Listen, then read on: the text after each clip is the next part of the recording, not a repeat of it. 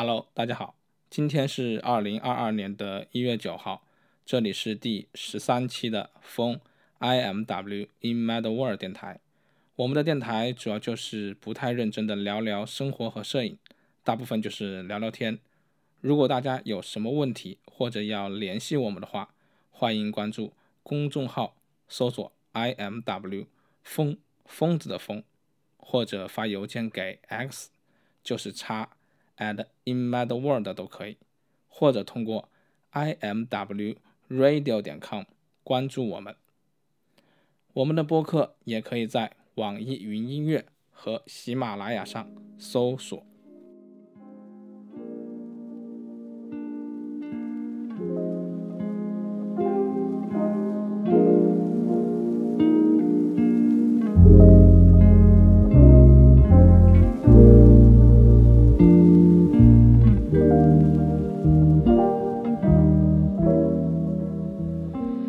那么今天在这里去跟大家聊的呢，就是关于我的最近对于私摄影的一些新的体验和感悟。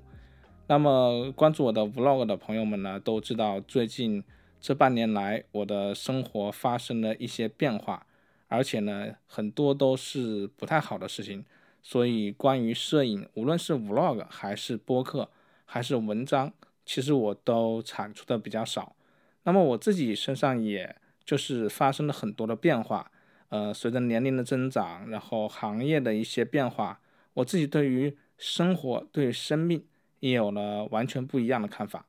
那么，对于不太了解我的朋友们呢，我觉得还是应该在播客里面去跟大家简单的去聊一下这半年来在我身上发生的一些事情。那么，我之前我的主业一直都是程序员，那么我一直在互联网的大厂工作。那么从今天来看，非常不幸的是，我之前是在一个比较不错的一个头部的互联网的教育公司去工作。那么我也是这个公司的呃非常早期的员工，所以我也有啊不少的股份。而我在这个公司呢，基本上也干了六年了，所以基本上在最后的几年里面呢，你会发现，无论是公司的业务还是你自己的技能。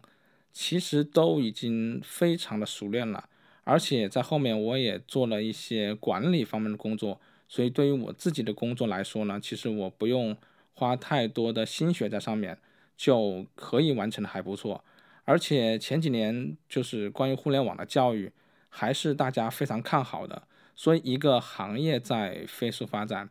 然后这个行业也是被无论是家长还是国家都还算是鼓励的一个行业，而且你又是非常早期加入，一直奋斗过来，所以当时的这个环境对我来说是非常好的。呃，我有很多的时间可以抽出来做自己想做的事情，在收入在回报上也还是非常不错的。所以这让我想到，就是我之前看叶问的电影，就是好像是叶问第一部吧。他说，在三十还是四十岁之前，他的人生是春天。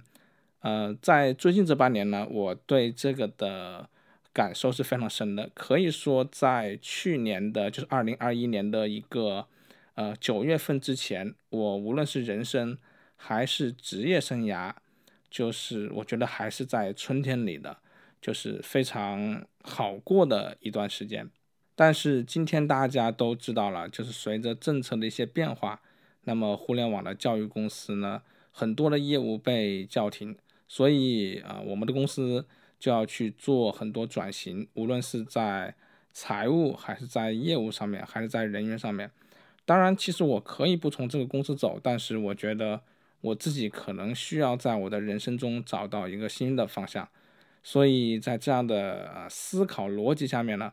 我就去换到了一个新的行业，那么这个行业也算是不错的行业，但是，嗯，这个行业在现在互联网非常冷、经济还算比较萧条的情况下，其实每个人都要付出比之前更多更多的努力。说实话，就是卷得更加严重了。所以去了新的公司之后，我的所有的时间都花费在新的工作上面了。那么这个公司可能有一点我觉得不太合理的地方，就是他需要去考数学。那么它需要考微积分、啊概率统计、啊线性规划等等，还有一些数列的一些性质。当然，跟这个工作本身是有一定相关性的，因为呃这个工作其实要做一点 AI，做一点算法，做一点策略，做一点呃概率方面的一些就是学习，然后你进行分析，然后你会给公司的决策提供一些方向。那么它确实是需要很多统计的知识、概率的知识。那么当你需要使用统计和概率的这些知识的时候，那么积分就是非常基础的工具了。呃，但是对我来说，就是毕竟我已经工作了十几年，而且曾经的我也不是数学那么好的一个同学，所以这一件事对我的压力还是比较大。所以我自己每天的时间都被占得非常的满。那么现在可能你在开车，就可以有时间听我的去聊这个播客。那么其实我之前开车也是听各种各样的播客去学习一些知识。呃，但是呢，我现在上下班的时间就是我没有时间再去听播客。我早上的时候会听微积分，还有一些初高中的一些数学知识，嗯，把它当成一个非常基础的一个数学工具来进行输入。那么到了晚上下班之后呢，我开车回家的路上，我就去听概率和统计相关的知识，因为这些知识实际上是稍微啊高阶一点的知识。啊，其实一开始我也早上的时候会听概率，但是发现它里面会用多重积分，那这个我可能就不太熟悉，所以没办法，我只能把时间再分配出来一点，去学习一些呃微积分的知识。那么微积分的知识，它可能也需要更多的一些代数的知识、三角函数的知识，所以我又得去花时间把初高中的数学又捡起来。总之，它对我来说是一个学习范围非常宽泛，而且这门学科也相对来说还是比较难，而且我自己可能一开始也学的不是很好，但是却是要在工作中又非常重要的一件事情。而且新的工作的压力也是非常大，就是大家是默认你是会这些东西的，所以在这种情况下，我每天基本上是没有时间去摄影，也没有时间去思考和工作和数学之外的其他的东西。那么你可能会觉得这几个月我过的是忙碌而快乐的，但是实际上我的真正的生活是完全相反的。忙碌是非常的忙碌，我早上差不多九点半左右醒来，然后我就得洗漱，然后马上跑到我的车旁边，呃，因为原来我可能没有那么着急的时候，我可能会在去拿车的这样一个中间这一段过程，可能会拍一拍照，然后拍拍人，然后观察一下街上发生的事情，对我来说也是放松。但是现在，因为我们有各种啊打卡的政策呀，所以我不想到公司太晚。虽然他也没有说，呃，你是什么时候一定要到公司，但是你的工作时长是要保证的。所以就是如果你去的比较晚，比如说中午十二点去也是可以的，那么你晚上基本上就得十二点钟之后走。所以我还是想要晚上稍微早一点回家，虽然十点也不算很早，但是希望它能相对早一点。所以早上我就没有花时间在路上去拍摄人，我基本上就是快走，走到了我的车那里，然后赶紧点开油门，然后就你可以理解为就是飙车，就是到公司。到公司打卡了之后呢，基本上一天的工作就是坐在那地方去研究各种新的东西，去维护一些新的项目。基本上当你反应过来的时候，天都已经黑掉了，然后。到有下班的这种感觉的时候，其实已经有八九点钟了，呃，但是你自己要跟同事对完工作，然后把手中剩余的一天的工作处理一下，基本上十点钟、十一点钟是非常经常的事情，甚至有的时候八点钟下班，我都觉得可能是一种罪过，就是确实现在的生活太卷了，所以当十一点钟下班的时候，你回家还要在路上听。概率统计一些数学知识，然后到了家你还要遛狗，基本上你洗漱完毕到床上就已经是十二点半左右了，所以你也没有更多的时间去看书。呃，我知道很多人可能是平时会刷视频呀，看一些微博的八卦呀。但是对我来说，现在的我真的一点这样的时间都没有了，所以我更不会把我的时间去分配给摄影。那我如果有时间的话，比如说周末这样的时间，原来我可能会去街拍，然后做一些 vlog。但是现在的我宁愿把它分配给睡觉，因为平时的睡眠实在太少了，而且工作的压力也是非常的大。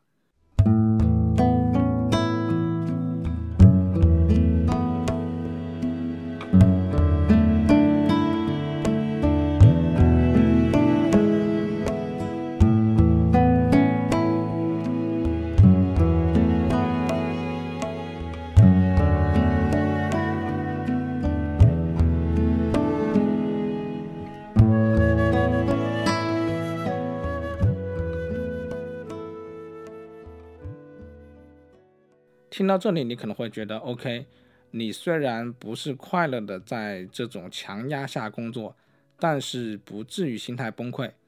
那么实际上，在我真正的工作中呢，我需要去做很多的设计，很多的一些架构的工作。那么实际上，在我的真正的工作中，其实我的老板他可能并不是那么的赞同我的设计的方向。当然，整体的设计方向也。很难去确定说有一个非常清晰的方向，因为我做的这件事情呢，其实在整个行业里面来说，也算是比较新的一件事情。那么对我来说，啊，也像我刚才提到的很多基础的知识，我还要去补习。那么行业里的知识呢，大家也是在找一个新的方向。所以每天你会发现，上班你想做的事情，到下班的时候呢，有可能它并不能够给你很好的结果。那么在经历了一段时间之后呢，比如说一个月、两个月之后，然后你再跟同事、跟老板沟通你的方向、你做的事情的时候，你会发现有的人他确实是不认可，主要还是老板他是不认可你的方向的。但是我们应该往哪个方向去走，可能大家也都不知道。所以你的老板给你的反馈是说，嗯，我觉得你的这个事情不是我想要的事情，但是。应该做成什么样子，我也不知道，所以我在这种迷雾中去探索，每一步又很痛苦，再加上长时间的工作压力，确实让我觉得，呃，有一段时间我的精神是非常非常紧绷的，就是感觉轻轻的拿什么东西弹一下，这样一个紧绷的一个橡皮筋就会马上断掉。但是当时我还觉得自己可以坚持，但是从今天来看，我觉得。在那个时候的我的心理还有情绪，都已经面临到崩溃的一个边缘了。那么在十二月份的时候，就是二零二一年十二月份中旬的时候，呃，有一天晚上下班很晚，然后我媳妇呢就带着狗在下面遛狗，然后当时呢我的情绪也不太好，但是呢我也想跟狗一起玩一下。因为当时人基本上，你想凌晨十二点半左右到一点钟去遛狗，没有什么人。我们在小区的一个呃封闭的一个空间呢，把呃这只狗放着，让它在地上去跑来跑去。因为我们家有两只狗，一只是稍微年长一点的，呃大概九岁的小白狗叫馒头，另外一只呢是体型比较大，但是年纪比较小的一岁的呃边牧叫黑豆。大家都知道，边牧的运动量是非常大的，而且它很喜欢管理别的东西，比如说它会管理我们家的馒头这只小白狗。那么那天晚上呢，他们就在啊外面去疯闹去转。那么我想抓住这只边牧，呃，但是我没有成功抓住它。然后呢，我就跟它在那里闹，然后你对着我，我对着你，在那里呃指指点点的啊，有一种这种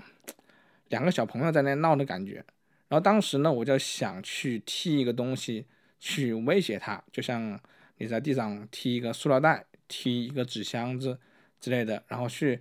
哎，跟他这种很有一种小孩对小孩这种玩的情绪去去威胁他，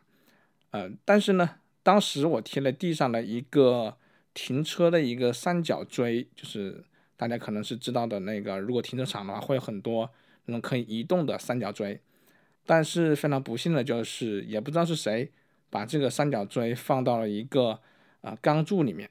所以当时我踢到的时候呢，我的脚就大拇指就骨折了。嗯，就算是这样，我第二天还是坚持去上了一天班。我还觉得自己比较年轻，应该没什么大事。但是在我的媳妇儿和家人的督促下呢，我周六又去看了医生。然后医生说啊，这是骨折，必须在家里去躺着一个月，然后一个月左右呢才可以下地，然后后面呢才可以上班。呃，所以当时这件事情对我有了一个不能说打击，但是确实是有一种类似于晴天霹雳的感觉，因为我觉得我的很多工作还需要做，很多工作还没有完成，而且我也觉得我需要一个。稳定的收入，并且呢，我也不想再经历找工作那种刷题的那种过程了。所以那个时候对我来说是一个非常大的一个精神上的打击。我觉得如果我在家里去坐着的话，像我们公司这么卷，在家办公可能他就批不了。所以那个时候我就心里已经做好了最坏的打算，就是如果公司不批我在家办公，那么我就离职。如果他批的话呢，我再继续留下来。呃，所以非常意外的就是公司当时批了让我在家办公，所以呢，我就可以不用上班啊。前一个月呢，就可以在家里去完成我的线上的工作就可以了。那么这算是一件让我比较稳定的一个事情。但是实际上在家办公并不是那么好的一件事情，因为你会发现，呃，你早上醒来的时候。你就不用开车去上班，晚上你也不用开车下班，但是你早上开始在你的办公桌前就一直可以坐到晚上十一点，这是让人非常崩溃的事情。再加上我的脚又非常不方便，所以原来那些呃上厕所啊、拿快递呀、吃饭呀那些原本非常简单的事情，现在对我来说变得非常非常的困难。再加上在家里坐着一天十几个小时。周围也没有人，甚至都没有什么声音的时候，你会觉得自己长时间的被隔离在社会外面，精神压力非常非常大。所以你可能会觉得，因为骨折这件事情好像因祸得福，不用去公司卷，但实际上在家里是更卷的，另外的一个非常寂寞的世界。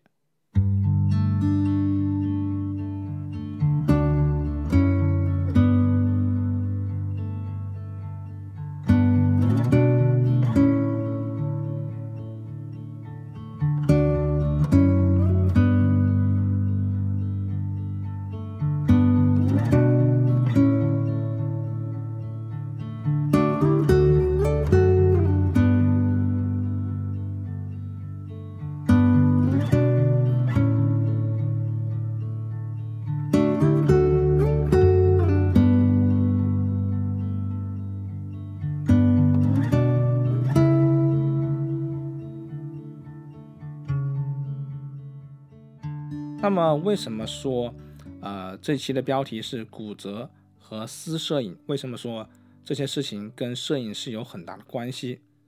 因为到情绪最差的时候、最崩溃的时候，我也实在找不到什么办法去排解了。因为可能你原来身体比较健康的时候，你排解，你可以出去转一转，你可以去开车的时候可能猛一点，虽然是非常不安全的事情。但是是可以让你短暂的去啊，在身体上分泌一些肾上腺素，让你觉得快乐一点。有时候你可以在外面去拍拍照，去坐一下啊，带着狗去公园去玩，你都会稍微的放松一点。让你在家里完全一动不能动的坐上一个月，然后你又看到这些行业里的情况，然后你的工作压力非常大。这些东西都是有可能让你的情绪、心态崩溃的原因，所以在这个时候，必须要找到一个事情能够让你去往好的方面去想。所以这个时候呢，我就想，既然我已经这样了，不如拿着我的相机去记录一下我的骨折的生活。所以我就开始拿着相机去拍摄我的脚，然后去拍摄让我的脚骨折的。有间接的杀手因素的狗，还有拍一些我的鞋，还拍了一些我坐在办公桌前的窗外从早到晚的一个从白到黑的变化，还拍了一些生活中非常琐碎的事情，拍了一些我骨折的 X 光的光片。当我拍了将近一个月的时间，我把我最近拍的照片拿出来去再反复的看的时候，我发现生活中好像也不是所有的事情都这么糟糕。当我看到这些照片的时候，我觉得有很多可笑的地方在里面，有很多温暖的地方在里面，有很多非常属于家庭的、属于爱的东西在里面。然后我就开始去想这样一件事情，就是当我想要完成某件事情的时候，比如说我想要在工作中得到一个结果，但是有的时候无论是主观还是客观的限制，可能在一定时间内我无法达成这个结果。我就给自己了一个非常大的压力，去完成它。如果完成不了它，我就要花费更多的东西去完成它，直到走到一个死胡同里面，然后完成不了它，然后我就选择逃避或者崩溃。之所以现在我可以更客观的去看待这件事情，把自己从中抽离的去分析这件事情，就是因为。我看到了我自己拍的这样的照片，看到这张照片的时候，我觉得照片里面的发生的这些事情，照片里面的很多人物，当然是我自己，也是我的家庭，但同时，它也可以是一个别人的故事。当我做一个观察者去看这件事情的时候，我会更跳脱出来，可能会觉得这并不是一件那么坏的事情。不至于走到死胡同，所以我开始去回顾我自己身上的这些发生的所有的不好的事情，然后想想看，可能生活中确实有很多不好的事情发生，但也不是那么多非常不好的事情发生，也有很多很多好的事情也在同时发生。所以当我看到这些照片，看到这些。我为了记录自己去拍摄的所谓的私摄影的时候，我会觉得他给我了更多的帮助。我会觉得我前一段时间那几个月的所有的生活工作，就好像是自己把自己按在了水下，它确实是让你觉得无法呼吸，压力非常大。但主要的一个凶手还是你自己。当时我都觉得自己快要窒息了。身边的所有的声音都消失了，所有的颜色都消失了。我只想要去完成这件可能无法完成的事情，已经走到一个极端，走到死胡同了。但是我拿相机去记录了这一切之后，我又从镜子中间看到了另外一个自己，才发现这样一个凶手就是我自己。当我从我自己中抽离出来的时候，我会发现所有的让我自己走进死胡同、钻到牛角尖里的事情，都是不值一提的事情。所以我才说，现在我的情绪在逐渐的退潮。我不能说，呃，一天两天我就能够完全从一个相对来说比较绝望的状态，变成一个极端乐观的状态。但我确确实实的感受到了我的情绪，我的生活又逐渐恢复了声音，恢复了色彩，恢复了一点点所谓希望的东西。当然，生活中还是同时的发生着一些不好的事情，所谓的工作的压力、老板的压力也没有完全消除。但是我觉得我现在更有力量去面对这件事情。所以回到私摄影这件事情。我觉得私摄影更像是帮助我重建自我的一个工具。如果说从大众里面认为的好照片来去评价私摄影的话，你会发现这些照片确实不值一提。它没有所谓的大虚化，它的锐度也不够，它拍摄的东西也不能说是美的东西，甚至说有一点丑陋。因为一个骨折的脚，谁也不想看。但是它对于我来说，它是帮助我重建自我的一个很好的工具。我从中发现了自己变化的这些点，然后又逐步的改进了它们，让我自己的情绪得以重建，我觉得这就是私摄影给我带来的最大的一个慰藉，一个温暖。我觉得摄影很多时候，当你走到更加深刻的时候，你会发现所谓的光影、所谓的构图、所谓的风光的大片，它们虽然好看，让你在视觉上面获得了很多的营养，但实际上你会发现，可能过了两个月、三个月，你就很难再想起。这些照片对你的改变，你就是在网上的数千万、上亿的照片中看到了一些让你觉得不错的照片，但是他们并没有影响你，也没有改变你的生活，甚至没有帮助你去建立或者摧毁什么。那这样的照片就是没有意义的。我曾经在拍照的时候，也会很喜欢拍大叙化、光影、复杂构图。还有一些街头的趣味的事情，但是当我情绪非常崩溃的时候，这些照片对我来说没有任何一点的帮助。我看到这些照片的时候，我会觉得他们离我很遥远，画面中的人、城市，那些发生在这个世界上快乐的事情，都离我很远，甚至会让我变得更加的沮丧。就是今天的我和过去的我。为什么差别会这么大？而私摄影，它在很多情况下，它帮助我从另外一个视角再看待自己。当我在拍摄的时候，我是一个主观参与在其中的主体。当我再回过头来看这些照片的时候，我发现其实我作为了一个客体，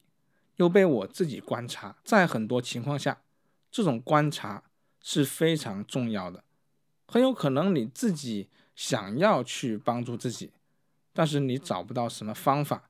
这个时候你可能需要一个朋友，需要一个心理医生去帮助你，去慰藉你。但是很多时候你知道这样的道理，你也想不通接下来应该怎么去改变，怎么去生活。对于我来说，我觉得即便找到了一个。朋友找到一个心理医生，他们很理性、很客观的去分析你。我觉得这件事情我自己也能够做到，但私摄影让我天然的变成了一个客观观察我自己的人。在这个时候，我会觉得我的灵魂好像被抽离出来，飘在这个家里，然后又看着我自己的这些工作，看到我自己所谓的想要去奋斗获得的东西。看到这一切，其实是很荒谬、很可笑的。然后，当看完了这一切，又回到了我的身体的时候，就是当我把这些照片关上、收纳了之后，我再看自己，再环顾我身边的这个环境，我感觉刚才那种客观的观察，全部回到了我的身体里，我就突然醒悟，发现原来很多事情。是非常可笑的，所以从这一刻开始，我就逐渐的去救赎自己了。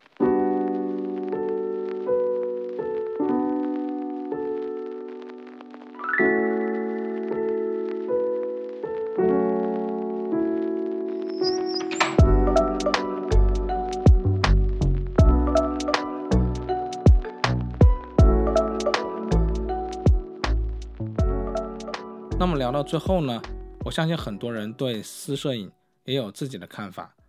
有的人会有很喜欢的私摄影的摄影师，也有很多人自己本身就很喜欢记录自己的事情。有很多人是非常学术的去研究私摄影的发展和当下还有未来。也有很多人是不看好私摄影，觉得这个东西拍的完全无法理解。我觉得没有关系，我觉得。曾经我对私摄影的定义是非常笃定的，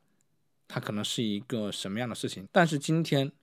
我又开始怀疑之前我所笃定的，这就是私摄影的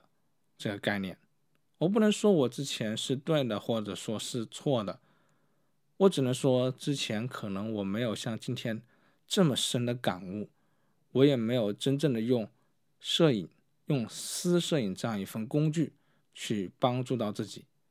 我现在觉得我之前可能更像是去为了得到某一个结论，去查阅很多资料，去看很多资料片。我觉得这些都没有问题。你做一个学术的一个学习，一个交流，要产生一个结论，这样的学习方式是没有问题的。就好像现在我们要去读一个摄影的学校，我们要得到一个什么是私摄影的这样一个论文。所有的这些查资料、拍摄、访谈，我觉得都是有意义、有价值的。但是从今天我再去回头看，我会觉得，可能有的时候它还是太过于流于表面。至少从我自己的经验来说，在经历了工作的压力、经历了骨折之后，我真正的用私摄影的方式去解救了自己。我现在才能够理解私摄影它对于我们自身这种情绪的重建的一种威力。可能对于很多人来说，它不仅仅是情绪的重建，可能会有更多其他的帮助。我不知道，只能说从我身上，如果这段时间我没有拿起相机去记录自己，我很难找到一个更好的方式去排解。这份压力，所以对我来说，我现在是真正的体会到了私摄影它所拥有的魅力。如果说你也正在经历发生在我身上的同样的事情，我也希望你可以试一试用私摄影的方式去记录自己，也许私摄影可以帮助你去重建自己的情绪，还要重建自己的生活。